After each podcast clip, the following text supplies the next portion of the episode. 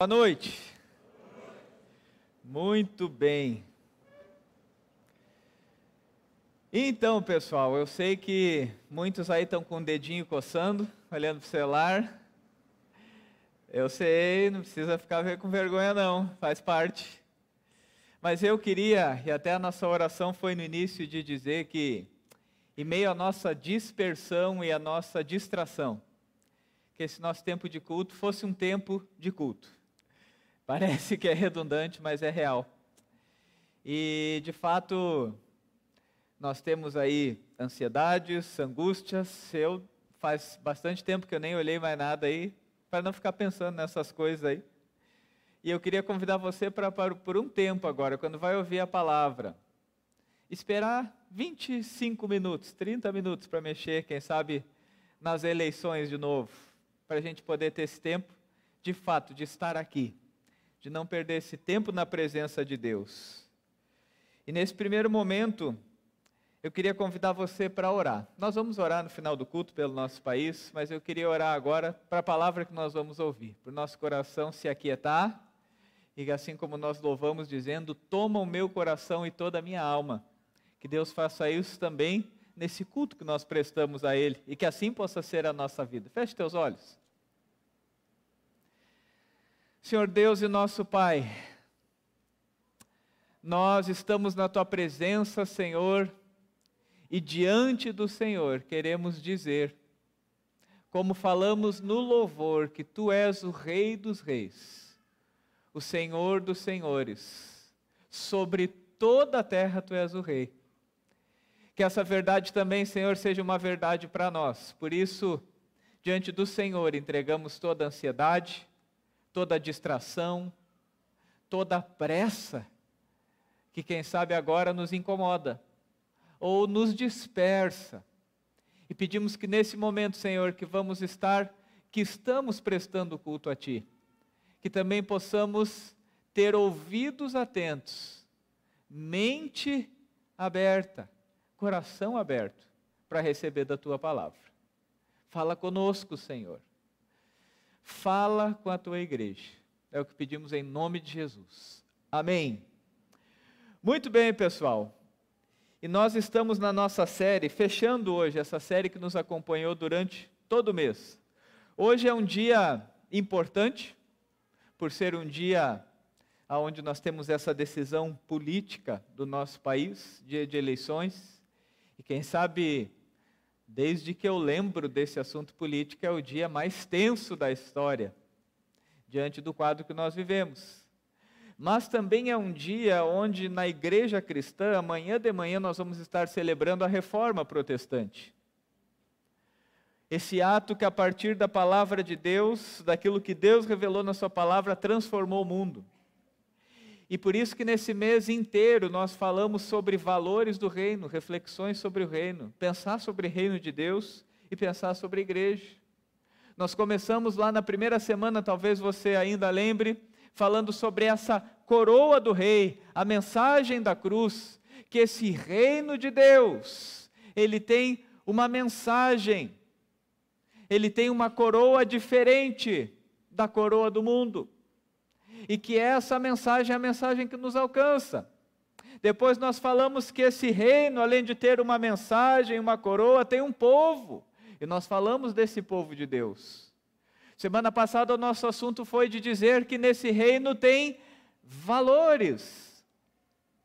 E hoje, diante de nós, para fechar essa série, quando nós conhecemos a mensagem da cruz, da coroa do rei, quando nós fazemos parte desse reino, quando nós vivemos os valores desse reino, nós somos participantes da expansão do reino. E hoje o nosso tema é exatamente sobre esse assunto, a expansão do reino. E eu quero convidar você para acompanhar a leitura bíblica. Se você quiser acompanhar aí, vai estar na tela também. Romanos capítulo 1, versículo 8 até o 17. Romanos capítulo 1, versículo 8 até o 17. Paulo diz assim: Antes de tudo, sou grato a meu Deus, mediante Jesus Cristo, por todos vocês, porque em todo o mundo está sendo anunciada a fé que vocês têm. Deus, a quem sirvo de todo o coração, pregando o evangelho de seu filho, é minha testemunha de como sempre me lembro de vocês em minhas orações. E peço que agora, finalmente, pela vontade de Deus, seja-me aberto o caminho para que eu possa visitá-los. Anseio vê-los, a fim de compartilhar com vocês algum dom espiritual, para fortalecê-los. Isso é, para que eu e você sejamos mutuamente encorajados pela fé. Quero que vocês saibam, irmãos, que muitas vezes planejei visitá-los, mas fui impedido até agora. Meu propósito é colher algum fruto entre vocês, assim como tenho colhido entre os demais gentios. Sou devedor, tanto a gregos como a bárbaros, tanto a sábios como a ignorantes. Por isso estou disposto a pregar o evangelho também a vocês que estão em Roma. Não me envergonho do evangelho, porque é o poder de Deus para a salvação de todo aquele que crê.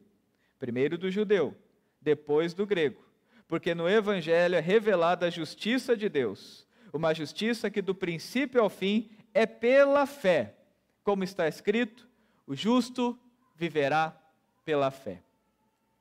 Essa palavra que nós lemos em Romanos nos coloca, eu quero convidar você a, a entrar para esse contexto, para olhar para essas palavras e entender o diálogo que estava acontecendo aqui. As cartas que nós temos na Bíblia, as cartas de Paulo, sempre são retornos diante de notícias que ele ouvia das igrejas, diante de instruções que ele dava para as igrejas. Então, Paulo tinha uma notícia diante dele e ele reagia a ela. E Paulo estava recebendo uma notícia, e essa notícia, ele disse: Eu quero fazer parte, eu quero me comprometer com ela, eu quero fazer parte de ajudar com que essa notícia seja notícia da minha vida também. E a notícia que ele tinha é: o Evangelho está sendo anunciado. A fé que vocês têm está sendo anunciada no mundo inteiro. O reino de Deus estava se expandindo. O reino de Deus estava alcançando as pessoas o reino de Deus estava alcançando o mundo. As notícias do reino de Deus era que ele estava chegando ao mundo inteiro. E o apóstolo Paulo então escreve para eles, falando do desejo de estar com eles, de compartilhar com eles e de como ele queria a vida dele envolvida em fazer com que mais e mais pessoas participassem do reino de Deus, vivessem o reino de Deus, experimentassem o amor de Deus. Porque o natural de quando nós somos povo do reino, experimentamos a mensagem da cruz, essa mensagem do reino para a nossa vida. Quando temos os valores do reino, nós queremos que o reino de Deus se expanda. E o apóstolo Paulo, ele coloca algumas palavras aqui que mostra como isso era, isso pulsava na vida dele o desejo de ver o reino de Deus se expandindo. E eu queria dar destaque para três palavras que ele fala que explicam o que ele fala aqui. Primeiro, quando nós falamos do reino de Deus, participar do reino de Deus é um privilégio. Homens e mulheres ao longo da história, quando têm a sua vida conectada com o reino de Deus, quando vivem o reino de Deus, quando participam do reino de Deus, quando anunciam o reino de Deus, entendem que privilégio eu tenho de Deus usar uma vida como a minha que privilégio eu tenho que essa mensagem de amor que me alcançou, agora Deus usa a minha vida para que essa mensagem alcance outras pessoas. Mas diante disso, quando nós refletimos sobre o apóstolo Paulo aqui, ele entende uma outra coisa, ele entende, é um privilégio, mas é uma responsabilidade. Ao longo da história, o reino de Deus é feito através de pessoas que dizem: Eis-me aqui. Ao longo da história, o Evangelho chega até pessoas. A igreja de Jesus Cristo, o reino de Deus é experimentado por pessoas que entendem que a sua vida é responsável para que o reino se expanda. Você já parou para pensar sobre isso? A maneira que Deus escolheu de expandir o seu reino no mundo é usando a minha vida e a tua, e usando a vida de milhares de pessoas que ao longo da história entenderam que privilégio fazer parte do reino de Deus, mas eu sou responsável para que esse reino cresça. Eu sou responsável para que essa mensagem seja divulgada. A minha vida faz parte dessa linda história e dessa história incrível para a humanidade que é existe um rei com R maiúsculo, que tem um reino com R maiúsculo, e que me convida a fazer parte desse reino, a ter essa notícia na minha vida e dizer: eu quero fazer a minha parte com ela também, eu quero compartilhar ela também, eu quero estar envolvido nesse reino. Nesses tempos nós sabemos o que é isso. Nesses tempos as notícias que iam chegando, iam nos fazendo de alguma maneira dizer: eu quero fazer parte. Eu sei que eu sou só um, mas eu quero fazer minha parte. Eu quero anunciar, eu quero divulgar, eu quero conversar, eu quero falar desse meu projeto, eu quero falar desse sentimento, eu quero falar dessa ideia para outras pessoas. E o apóstolo Paulo ele fala que existe um R maiúsculo no rei dele, no reino dele, que ele diz: quando eu escuto as notícias desse reino que ele tem chegado até vocês, eu quero fazer parte. Eu anseio estar com vocês, eu anseio compartilhar com vocês, eu anseio anunciar para vocês desse reino. E sobre o reino ele diz mais uma coisa: é privilégio, é responsabilidade, mas é dívida.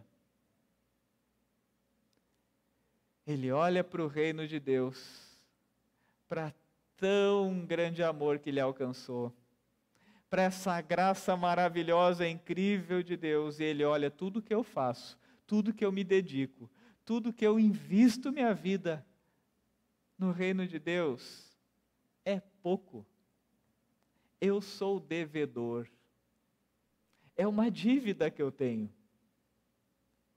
A dívida move alguém a pagar a dívida nos diz que nós estamos no prejuízo diante do que recebemos e não conseguimos devolver. E o apóstolo Paulo, quando olha para o amor de Deus, quando ele olha para a salvação que ele recebe, quando ele olha para a vida dele, ele diz: Eu sou devedor de levar esse evangelho adiante. Eu não trato isso aqui como alguém que está fazendo um favor para Deus. Eu estou me envolvendo e sendo devedor de uma dívida que eu não consigo pagar, mas que foi paga por mim e por isso eu quero dedicar minha vida a isso.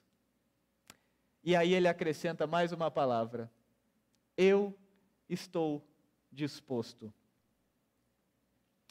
O reino de Deus, a expansão do reino, é vivida na vida de pessoas que entendem o privilégio, que entendem a responsabilidade, que sabem que são devedores e que dizem: Eis-me aqui. Eu quero fazer parte. Eis-me aqui. Eu quero que o reino se expanda. Eu quero usar a minha vida para ajudar nessa obra.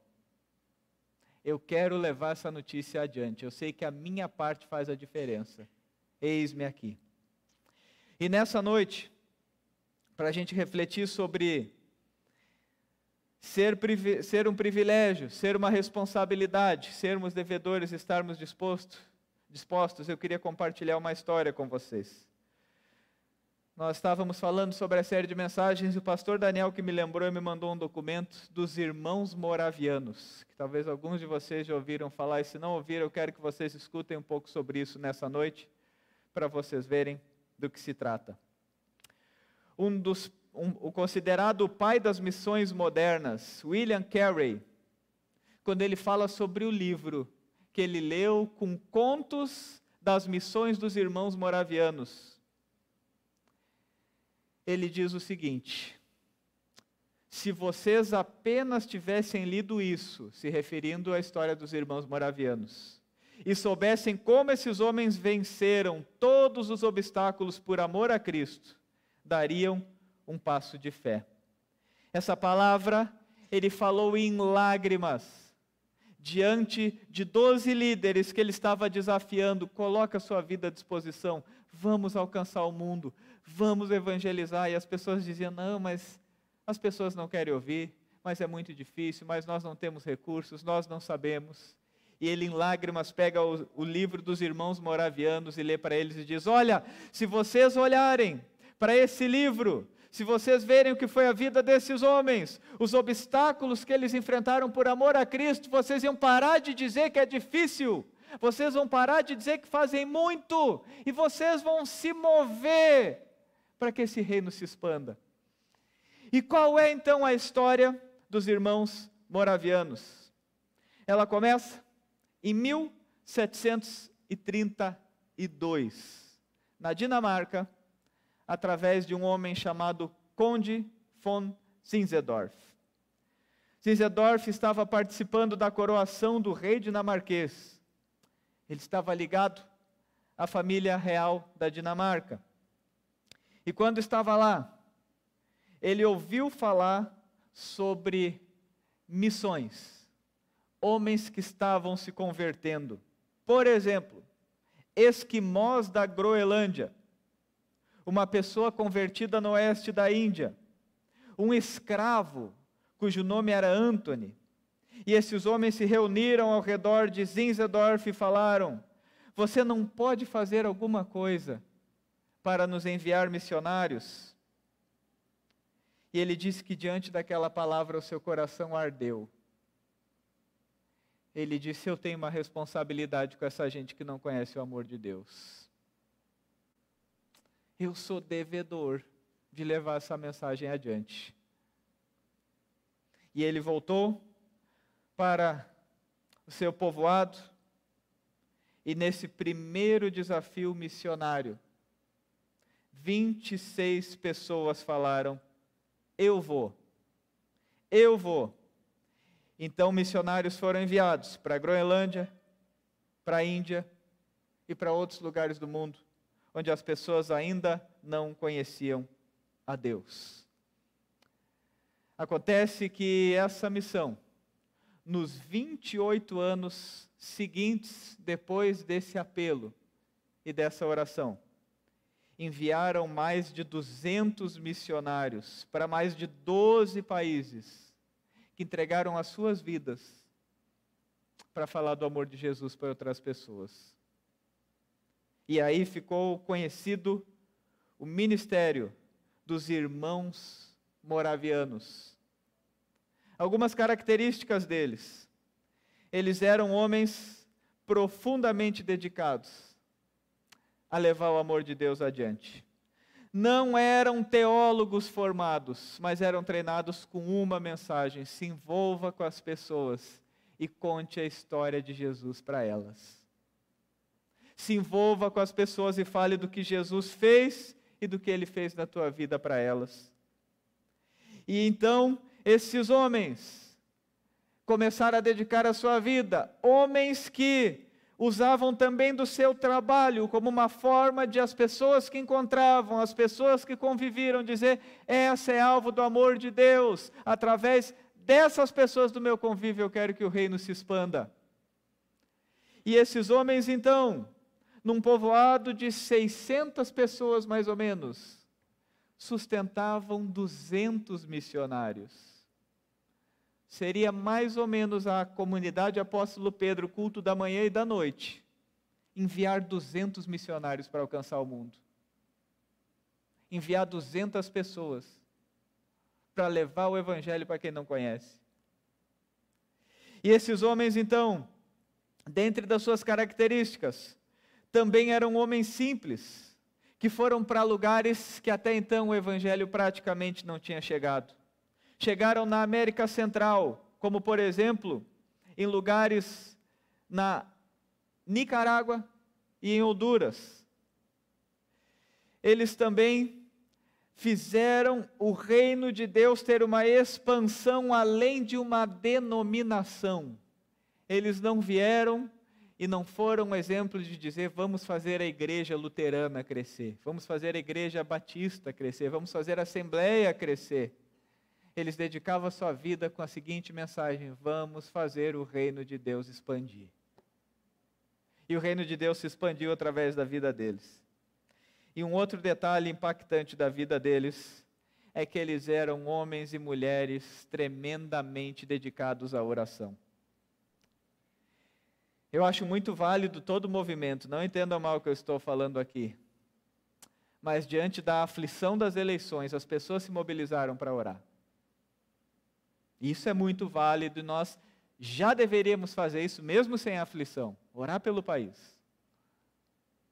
Mas esses homens, diante da aflição de um mundo que precisa ouvir do amor de Deus, eles faziam vigílias de oração. Eles criaram um relógio de oração que começou em 1727. E a ideia era: nós vamos orar 24 horas por dia em escalas, sete dias por semana. Nenhuma hora do dia vai ficar sem ter alguém orando para que o mundo conheça Jesus, para que o Evangelho se expanda. E agora o mais impactante, talvez vocês já ouviram falar, mas vocês sabem quanto tempo durou essa vigília? Cem anos. De geração em geração, os irmãos moravianos não paravam de orar para que o reino de Deus se expandisse. Cem anos, o grande impacto que eles ansiavam é que o mundo conhecesse o amor de Deus. Cem anos. Esses homens eram motivados. E o pastor Paul Washer, que é bastante conhecido na internet, em uma das suas pregações, ele fala sobre os irmãos moravianos ele fala sobre dois jovens que foram vendidos como escravos. Por que foram vendidos como escravos? Porque eles colocaram no coração deles de dizer: nós precisamos falar de Jesus para aqueles escravos daquele povo que nunca ouviram falar dele. E a resposta foi: mas para entrar lá vocês precisam ser escravos. E esses dois jovens oraram e falaram: então nós queremos ser vendidos como escravos. E na despedida da sua família, na despedida dos irmãos moravianos, enquanto eles se abraçavam e oravam, eles repetiam uma das frases, que foi o lema que fez esses homens saírem da sua casa com desejo de alcançar o mundo. E a frase que eles repetiam uns para os outros era essa que está na tela: Não vale o cordeiro a recompensa do seu sacrifício? Uau, que grande dedicação!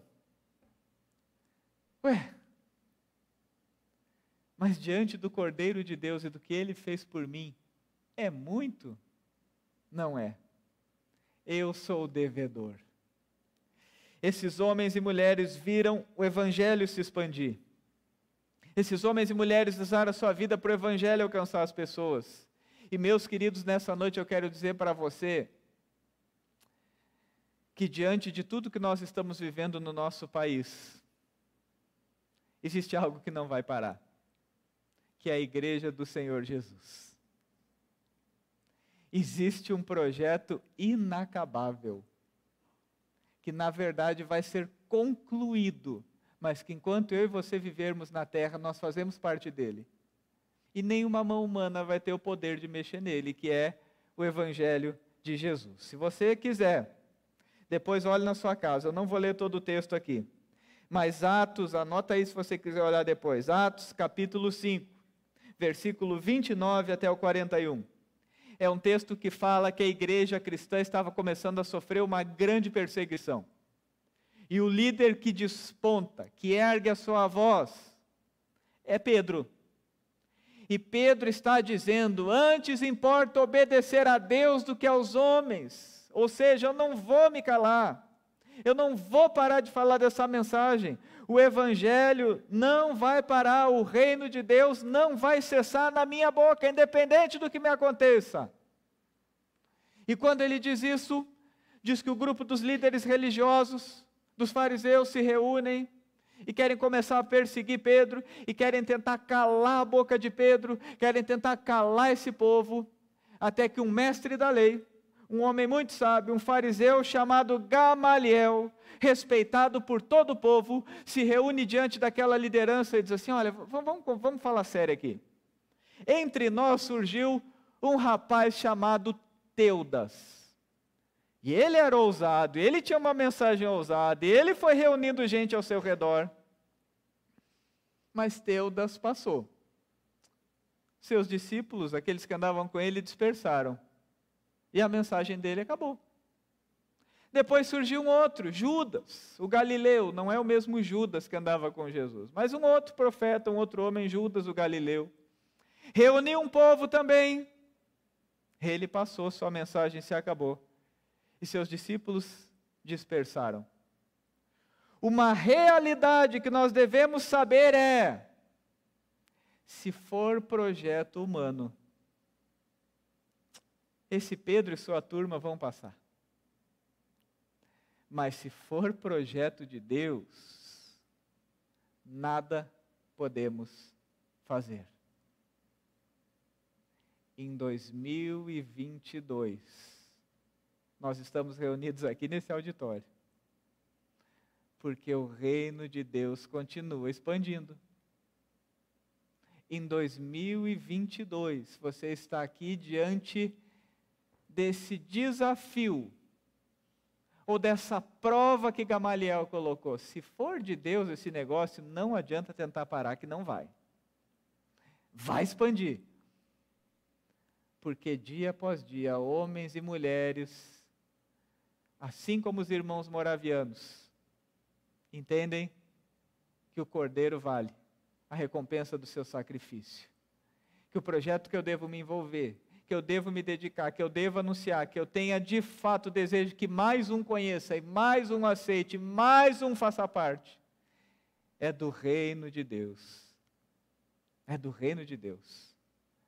E para vocês terem ideia, William, ainda conversando comigo, me passou essa informação dos irmãos moravianos. Olha como essa expansão do reino nos alcançou também dos irmãos moravianos. Em Guaramirim existe a comunidade luterana Bridertal, significa o Vale dos Irmãos. Vale dos Irmãos Moravianos. Chegaram até Guaramirim. E talvez você já leu alguns anos as senhas diárias ela está na edição 292. Foi um trabalho começado pelos irmãos moravianos. Meus queridos, nós estamos chegando ao final dessa série com essa reflexão que vai além das nossas expectativas humanas e nos convida a entrar na expectativa do reino de Deus. E eu queria fechar essa mensagem ainda conversando sobre uma última frase que tem no texto também dos irmãos moravianos. Uma vida mudada, uma igreja reavivada, uma nação reformada, um mundo evangelizado. A expansão do reino começa em uma vida que é a tua, que é a minha, que é na transformação que Deus faz em nós. Muitas vezes nós estamos calculando, imaginando e pensando que tudo que vai ser decidido na nossa vida está lá em Brasília. Mas eu quero dizer que pouco Brasília vai mudar de quem você é, do Deus que você serve e de como você entende o teu privilégio, a tua responsabilidade e a tua dívida de alcançar pessoas com esse evangelho. Começa em mim, começa em você. Uma vida mudada. E o conjunto de vidas mudadas levam a uma igreja reavivada. Uma igreja que de novo entende a sua missão, que de novo entende o seu lugar, que de novo entende qual é a sua vitalidade de viver para o reino se expandir, de viver os valores do reino, de viver como povo do reino e levar a mensagem do reino adiante. Uma nação reformada. E uma coisa muito interessante sobre nação reformada, às vezes eu fico pensando que nós estamos no projeto do restauro. E quem anda pelo pátio já ouviu essa frase? Era muito mais fácil derrubar tudo e fazer tudo de novo. Quem começa a conhecer o restauro, fala ou pensa isso. Se você não falou e pensou, nos visite, porque dá trabalho. Restauro dá trabalho. Sabe por quê? Porque nada é jogado fora. Mas a gente tenta devolver a vida. Devolve o brilho original. Devolve a força daquilo que o tempo foi desgastando. E o restauro acontece exatamente assim. Esse foi o restauro na vida de Pedro. Tanto que o título de quando Jesus transforma Pedro é Jesus restaura Pedro. Ou seja, Jesus não joga Pedro fora, mesmo quando Pedro estava fora. Quando nós falamos sobre uma nação reformada, significa nossa nação, pelo poder de Deus, de tempos em tempos, nos faz lembrar: Deus não joga fora. Deus restaura e dá trabalho. Deus mexe, Deus transforma. E isso começa em mim e em você. Para aí sim, quando nós entendemos isso, nós vivemos a nossa verdadeira missão, que é o mundo evangelizado. E que assim nessa noite você possa sair daqui com o desejo de ver o reino de Deus se expandir de se espelhar em histórias como irmãos moravianos, como os discípulos de Jesus, e saber de uma coisa: o reino de Deus não vai parar. Só que você também não deve parar. Você também tem que dizer: eu quero fazer parte, eu quero me envolver, eu quero ser mais um que divulga, que anuncia, que ora, que contribui, que faz alguma coisa, seja dentro da minha casa, seja na minha escola, seja no meu trabalho, seja em outra cidade, seja em outros países, seja no mundo eu quero fazer parte daqueles que fazem o reino de Deus se expandir.